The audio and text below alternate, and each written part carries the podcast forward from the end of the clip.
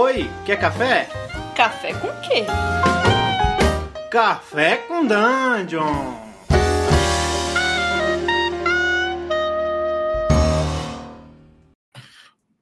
Bom dia, amigos do Regra da Casa. Estamos aqui para mais um Café com Dungeon. Sua manhã com muito RPG. Meu nome é Rafael Balbi, tô bebendo um cafezinho aqui, molhando um, um, um sachezinho de uma terra estranha com um cheiro ferroso que eu encontrei numa, numa incursão que eu fiz numa dungeon. Para falar de dungeons estranhas, tá aqui o Diogo Nogueira, na nossa coluninha de OSR aqui do Café com Dungeon. Aí, Diogo, bem-vindo. Feliz Pô, 2019. valeu aí, galera. Bom, feliz 2019 para todo mundo aí. Vamos lá, que é um ano de muito RPG, né? É, o que, que você tá bebendo aí? Cara, eu tô um café com leite básicozinho aqui. Começou o ano de leve, né?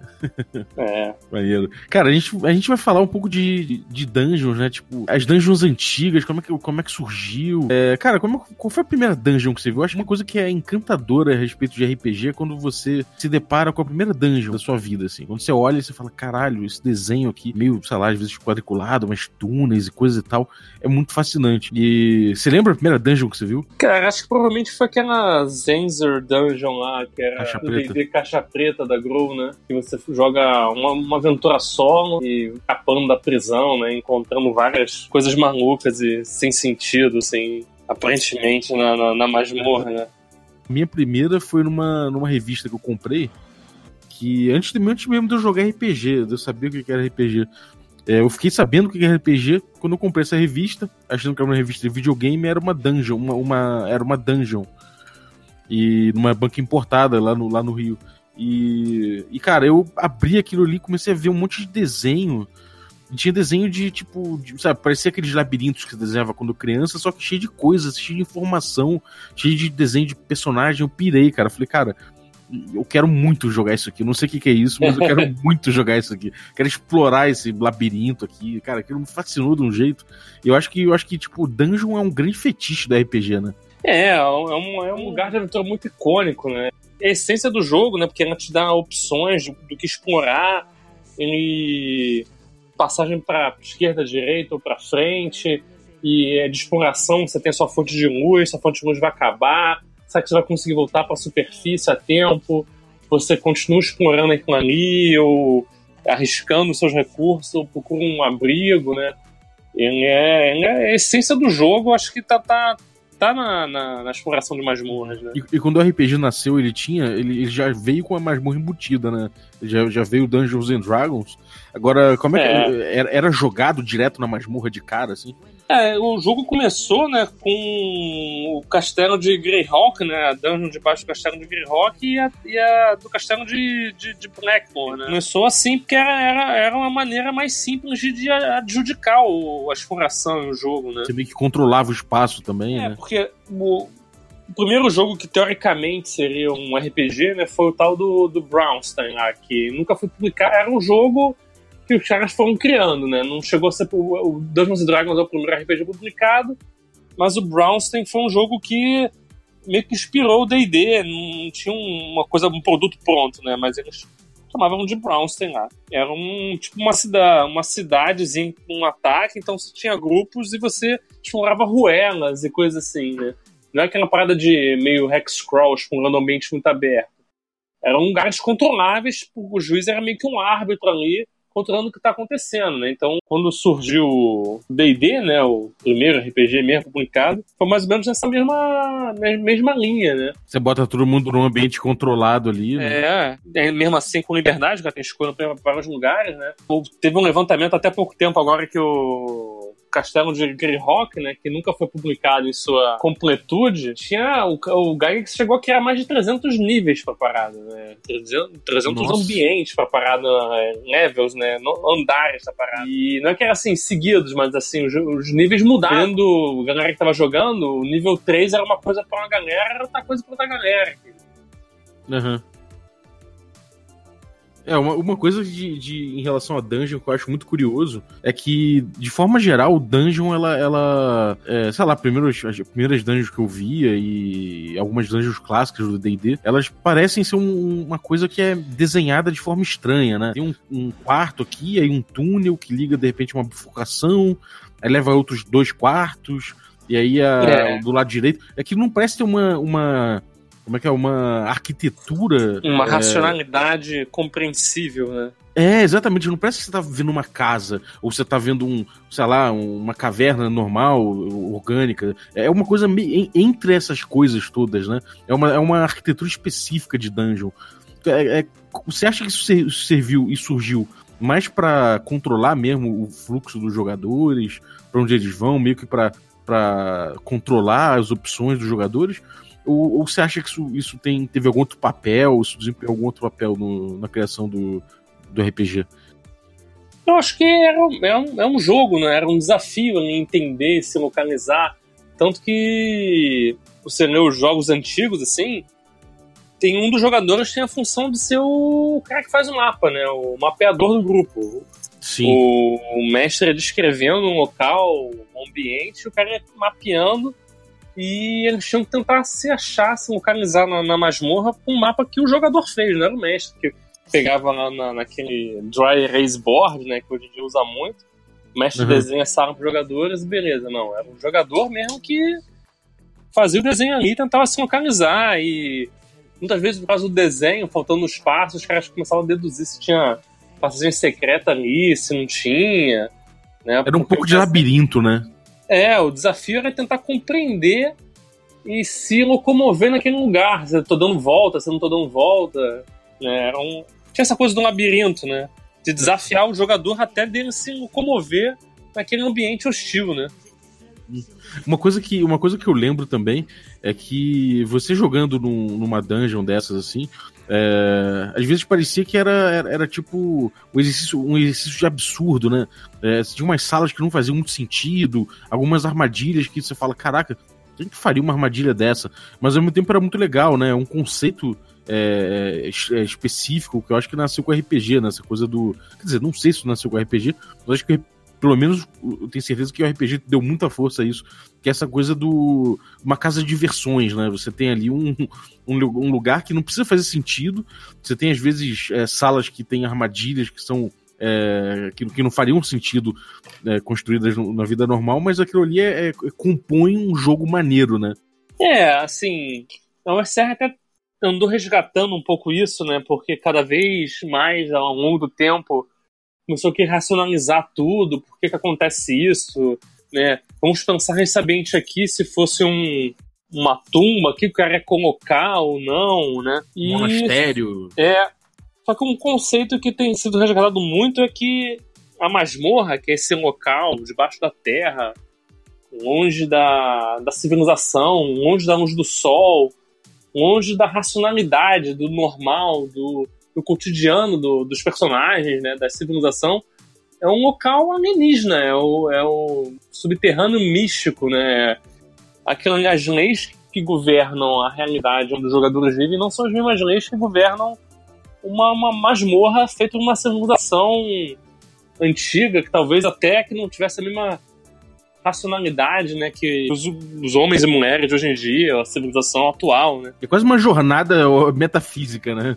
Exato. Você vê Reigns of the Earth, por exemplo, né, é, algumas Mega Dungeons, é, Rapanatu, que é, são coisas feitas sobre influências de entidades, né, sobrenaturais. Então aquilo ali não é feito pensando que alguém vai morar ali, então tem que ter um banheiro uma caminha e caminho certinho. Aquilo ali é, é a antítese do, do, da vida normal que tá na superfície, né? Onde o sol não toca, a racionalidade e a inteligência humana também são respeitadas, né? É, você tá entrando na morada do caos para tentar tirar lucro dali, né? É uma é. coisa. é realmente uma, é uma, é uma mentalidade muito diferente no, no, nas masmorras antigas. E, e, o que chamam de exploração de masmorra lá fora também é o que é o é dungeon crawling, né, cara? Então não é uma. Você não pode fazer o que você quiser e para onde você quiser. É um crawling, né? Você tem que rastejar e aos poucos descobrir como se mover dali, né? Se fosse muito fácil andar para um lugar ou para o outro, se fosse muito racional, não seria meio um crawling, né? Uhum. Seria... Você tá, você tá constrangido ali pelo, pelo é. ambiente, né? É, realmente. E, e uma coisa que você falou aí das, das mega dungeons. É, isso, isso é, surgiu rápido dentro da, do cenário do RPG? É, isso foi sendo desenvolvido? Como, já nasceu assim, né? Já nasceu o Mega, Mega Dungeon, já né? nasceu o Mega Dungeon. A, as, você vê os, os, primeiros conselhos de livro de mestre na, naquela época, era falando que tu tem que ter uma, uma, uma cidade base ali pra galera uns recursos, trocar informação, é, se recuperar, vender coisas e conseguir rumores e ter uma dungeon com vários níveis que fosse mudando, pode ser explorada de vários locais, em vários locais de formas diferentes. Mas é, tinha o foco inicial de ser uma mega dungeon, né? uma campanha, era realmente explorar masmorras mesmo. Né? O nome do jogo é isso, né? Sim, total. Mas é, Castelo de Greyhawk, né, que foi o, o Gary Gygax começou a jogar, era uma mega dungeon, né? É, o, o pessoal ia explorando os níveis, ia, ia, ia tirando cada vez mais é, tesouro e, e, e, perigos cada vez maiores abaixo, né? E, e isso é muito doido. É, no D&D antigo tem essa coisa de você passar de nível quando você pega tesouro, então é uma dinâmica bem diabo até, né? Você desce, pega ouro, volta pra cidade para poder lá você... É, se tu conseguir voltar, né? Se tu conseguir voltar. É, se der, né? é, às vezes tu tem que achar, às vezes até buscar um, um local relativamente seguro lá dentro, é, as, as masmorras antigamente eram realmente ambientes gigantescos, então tinham até comunidades, né, facções, então você, dependendo de como você lidasse com os encontros que você tivesse dentro da masmorra, você podia sanar uma facção a outra e ter um relativamente segurança em algumas partes da masmorra, né? Uhum. É, e tem essa coisa também de, de você poder variar o tom, às vezes, de, de, de level para é, level, né? Sim, às vezes o primeiro level. Diferente. É, Pô, às vezes é... o primeiro, primeiro level às vezes é tipo um monastério que, que tombou e virou uma ruína recente. Abaixo é. você tem uma coisa mais profunda de uma outra era. Embaixo você tem uma coisa muito Pô. Mesmo, no mesmo nível, uma parte foi tomada por fungos, outra parte tem rato pra caramba, outra parte tem kobold. Facções. Cima, é, aí em cima tem uns bandidos lá que sequestraram alguém e estão guardando alguém numa parte lá, né? Então uhum. você vai vendo o que, o que, que você vai tentar, né? Vai mas é mais fácil lidar com, com os bandidos, com o fungo, com, né, você vai escolhendo o que, que você vai arriscar, onde é que você vai explorar. É... Ou você pode tentar jogar um, uma galera contra a outra, talvez, jogar os bandidos contra os kobolds, ver o que, que dá. Né? Uhum. Ou atrair eles pra uma armadilha no, nos fungos, né? Você descobre que tem um fungo que, sei lá, paralisa os caras, você atraiu os kobolds pra lá. Tinha, tinha, tinha essa brincadeira de a própria arquitetura da masmorra é, é hostil e os jogadores podem conseguir usar elas contra os próprios habitantes do local, né? Uhum. É, isso é, uma, isso é uma coisa legal, porque no D&D antigo o teu objetivo não era, que nem no Diablo, aí, diferente do Diablo, né? Não era chegar matar e todo matar mundo, tudo é. que tinha naquele nível, né? Era, na verdade, tirar, é tirar o ouro. Tu tem que tirar o dinheiro. É, tirar o ouro, exatamente. Então, realmente, se você fosse com o intuito de, de dizimar todo mundo, que tem, tudo que tem na, no andar, provavelmente isso aí está mal, né? É, porque é, os, os, personagens não tinham muitos pontos de vida, né? Os recursos eram limitados. Então, que você conseguisse levar na negociação ou enganar algum inimigo, algum monstro, ou atrair ele para outro lugar, trancar ele num, num aposento e, e sair, era é, vantajoso para você se você conseguisse pegar o ouro, né? Uhum. Esse negócio que eu falei da própria arquitetura é meio hostil, é uma coisa meio até alienígena, sobrenatural, assim que tinha a regra era você abriu uma porta, entrou, daqui a um tempo ela vai estar fechada de novo sozinha, entendeu? é uma é, coisa estranha, né? Uma coisa irracional e você parar para racionalizar o porquê que é isso é masmorras são lugares estranhos, né?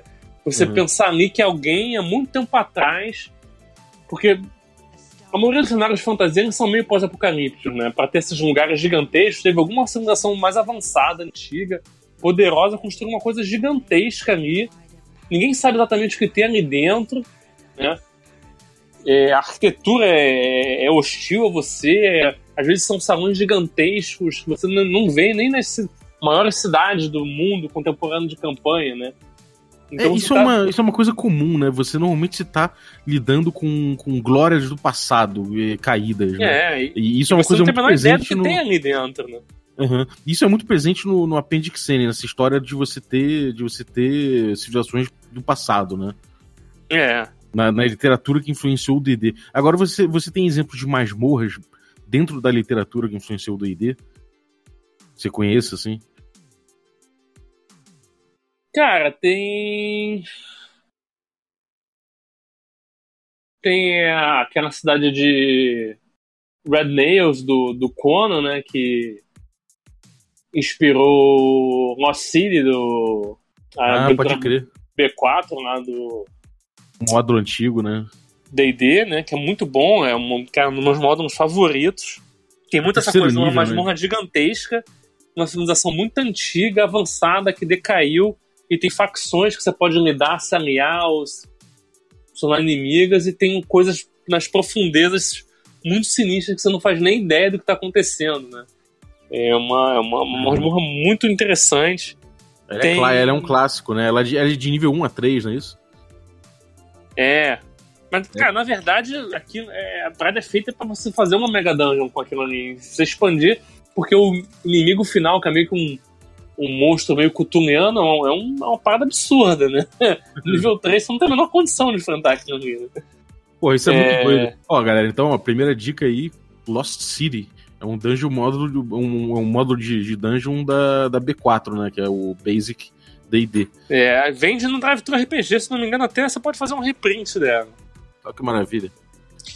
É, o Castle Amber também, que é um conto, se não me engano, do Clark Aston Smith, que tem uma, uma, uma adaptação. Você tem, então você tem dungeons, esse formato tem. assim.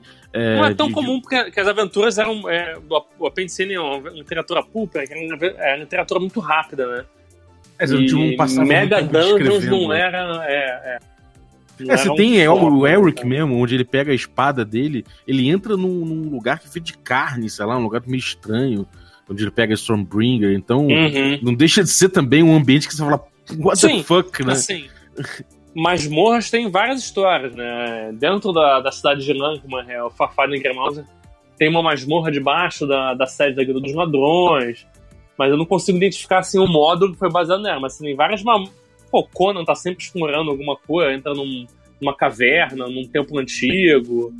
É... é... agora, uma coisa que realmente as dungeons de hoje em dia ficam fazendo é, é querer fazer sentido, e, e tem é, uma galera mais da, mais do, do, da escola da, do narrativismo, né, que, que pensa que dungeon às vezes é bom você ter muitos espaços sem definição do que é, porque encara dungeon como um, um, uma limitação de opções do jogador, né? É tipo como se aquilo ali só constranger esse jogador a ponto de você, como mestre, controlar a narrativa em cima das opções do, do jogador.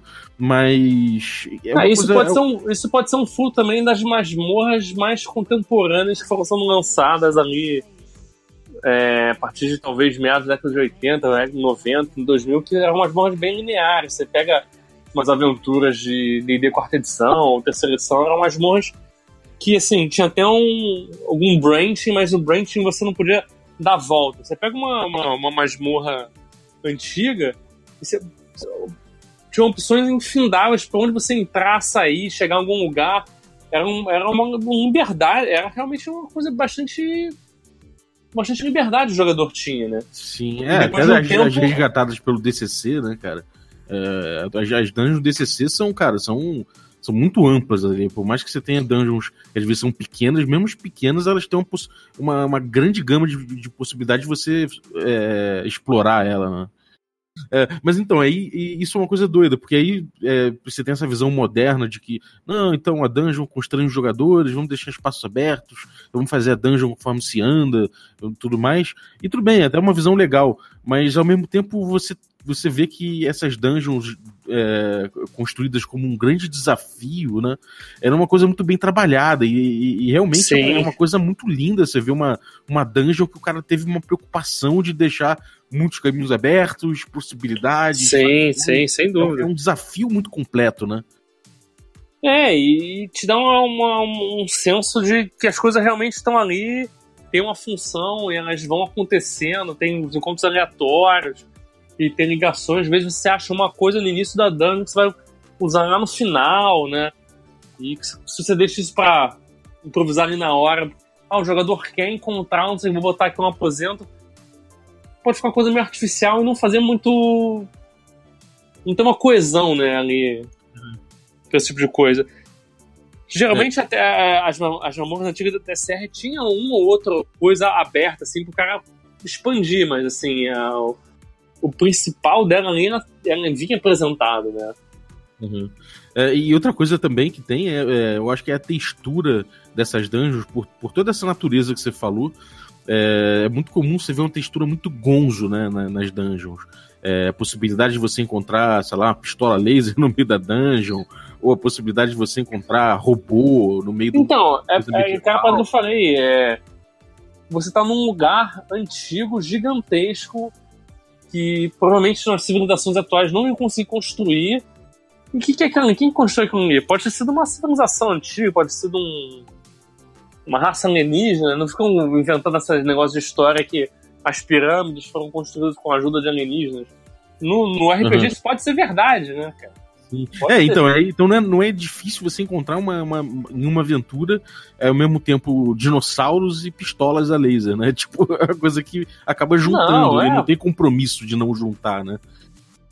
Exatamente. E ali, de, debaixo da Terra, onde o Sol não atinge, essas preocupações com. O tempo pode correr diferente. Quem disse que não, né? Você tá ali a, a, longe de qualquer racionalidade, né? Uhum. É, isso é muito legal, principalmente eu acho que tem um apelo especial com criança, né, cara? Porque criança não tem essa, essa limitação. Quando você fala pra uma criança que você vai entrar numa, numa caverna, sei lá, que era uma coisa desabada, né? ela começa a viajar e dane-se se não, não faz sentido, se aquela construção é. não tem pilares que sustentem, né? Ela vai viajando naquilo, então eu tem acho que Tem uma é passagem é... excelente do, do Zack Sabbath, que ele fala do, sobre Dungeon Crawling, né? E ele fala que, cara, Alice no País das Maravilhas é, é uma coisa muito dungeonesca, assim. Ela entra por um buraco, toma uma poção para chegar num mundo que ela vai descobrindo que, pô, é muito louco, as paradas vão mudando, ela vai explorando, tem caminhos, e se perde, encontra criaturas e tal. Que é um, pra ele, aquilo é um exemplo de, de, de masmorra, né? De, de um local estranho que você vai entrando por uma portinha, né? É total. É, ele até fez, né? O Red and Pleasant Land. É. E realmente ele, ele, ele mandou bem nessa. Essa sacada foi muito boa, cara. É. E, cara, assim, é, Veins of the Earth, acho que é, tipo, cara, para mim é, é, é, épico demais o Veins of the Earth. Ele é até meio, ele é até meio difícil de usar, porque ele é. Apesar dele ter kit, um kit de campanha muito bom, ele, o bestiário dele é absolutamente é, é absolutamente alegórico às vezes, né? Então, mas uhum. é muito doido, é muito legal. O jeito que se trata modernamente na USR até dungeon, às vezes, como, como no, no Vens, é muito legal, cara. É, você vê, dá pra ver uma, uma, uma, diferença grande, né? O Nightmares Underneath também, cara, que trata que ele trata as masmorras como uma, um, uma dimensão paralela que está invadindo o, é, o mundo racional né, do, do, ser, dos seres humanos, que uhum. é uma dimensão dos pesadelos, vai criando essas, esses pequenos lugares que vão se expandindo e podem se juntar até formar uma, uma mega dungeon, né? Mas Sim. que são lugares do pesadelo. Ali é o que eu falei, ali tudo pode acontecer, né? Que não, não é um lugar cientificamente controlável, né? Ali é um, é um, é um pesadelo que está invadindo o mundo real. Sim. É, e você tem também o, o Maze of the Boom Medusa, que também é uma série de encontros, às vezes é, até insólitos. E... É, é bem. O Maze of the Boom Medusa é. Ele é muito diferente, assim. Eu não sei se. Eu não, não, não joguei ainda, mas assim. É... Mas ele é excelente pra te dar ideias, pra ver como. Até onde uma masmorra pode chegar, né, cara? De, de e você vê essa questão das facções, dos personagens, você pode usar a masmorra ao seu favor, ou se você não prestar muita atenção, o pessoal ali vai, vai acabar te pegando alguma hora, entendeu? Uhum. E, e, cada, cada aposento é um, é, um, é um desafio, né, cara? Sim, é, e é, e é interligado de uma forma de uma forma diferente da, dessas dungeons mais clássicas. Eu acho que a OSR ela faz uma leitura que, que puxa um pouco que puxa um pouco para uma libertação maior também. Você, o Veins of the Earth ele não te dá uma, um, vários mapas e tal. Ele te dá um kit para você Sim, montar, é. ele te dá tabelas que você se você rolar Sim. na tabela lá e você vê que, bom, você entra numa num salão de pedra no meio da, da, da do subterrâneo com uma, e, o, e o formato dela de uma cabeça de cão. então, é, tipo. O Ways of the Earth é, um, é, um, é pra você criar o seu, seu, seu underworld místico, né? Exatamente. A impressão que me dá é essa, né? Que esses, essas mega dungeons assim, eles têm. Eles têm um. Eles dão kits, né? Hoje em dia eles dão um kit para você fazer a tua dungeon naquele, naquele sabor, né? É... é, assim, tem Mega Dungeons bem, bem clássicas. O Barrel, Barrel Maze. É, o Barrel Maze, é uma né? coisa bem clássica. Né? Rapon Atu, que é, é, tem uma coisa clássica, mas tem uma pegada bem, bem dark. É, Dreamer Mount também, que é um.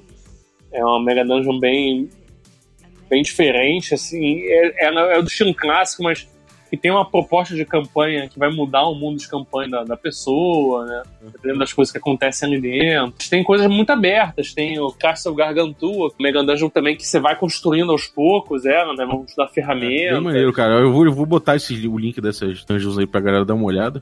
E, bom, acho que a gente, a gente dá uma, uma, passada boa aí, né? Pegou o histórico, chegou até o SR agora, viu uma, a, a, influência e o que foi e no que chegou, né? Acho que, porra, a gente deu uma boa pincelada pra galera aí, cara. A gente já viu aqui no, no, no, no Café com Dungeon, a gente já viu é, sobre dungeons, a gente já analisou dungeons de, de, de, outras formas, mas de fato, essa viagem do, do, das primeiras dungeons até as dungeons OSR mais modernas, assim, foi, foi bem maneiro, cara.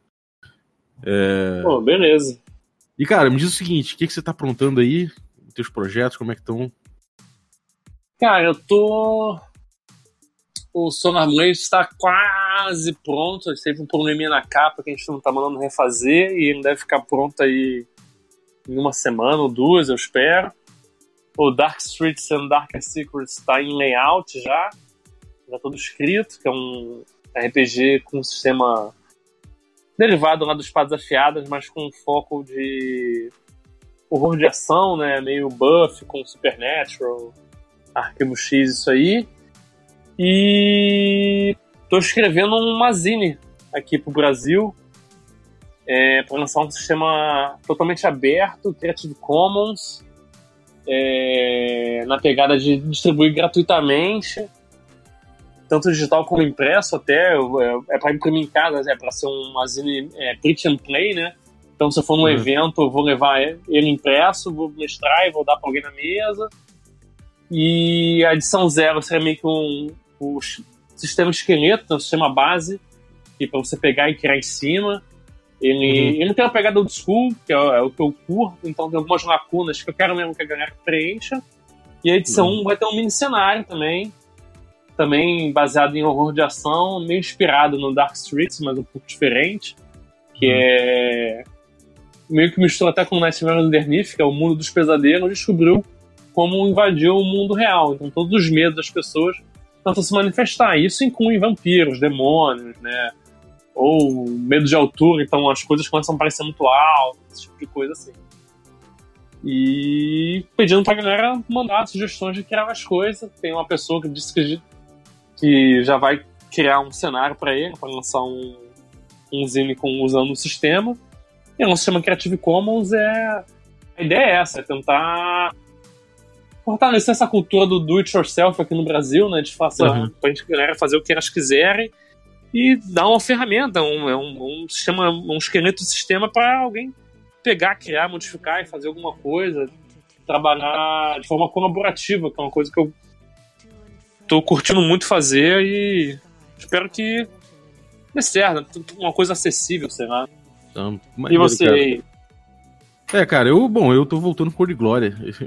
Eu perdi o play, então tô preparando meu Hexcrawlzinho aqui. E segunda temporada, né? E eu tô lendo, eu tô lendo Forbidden Lands para ver se eu vou mestrar ou não. Eu vou, tô curioso pra cacete com ele. Eu tô gostando até agora, mas eu quero jogar, quero botar na mesa pra ver como é que é esse X-Crawl. Acho que 2019 eu vou voltar a atacar um pouquinho o X-Crawl, que 2018 eu deixei um pouco de lado.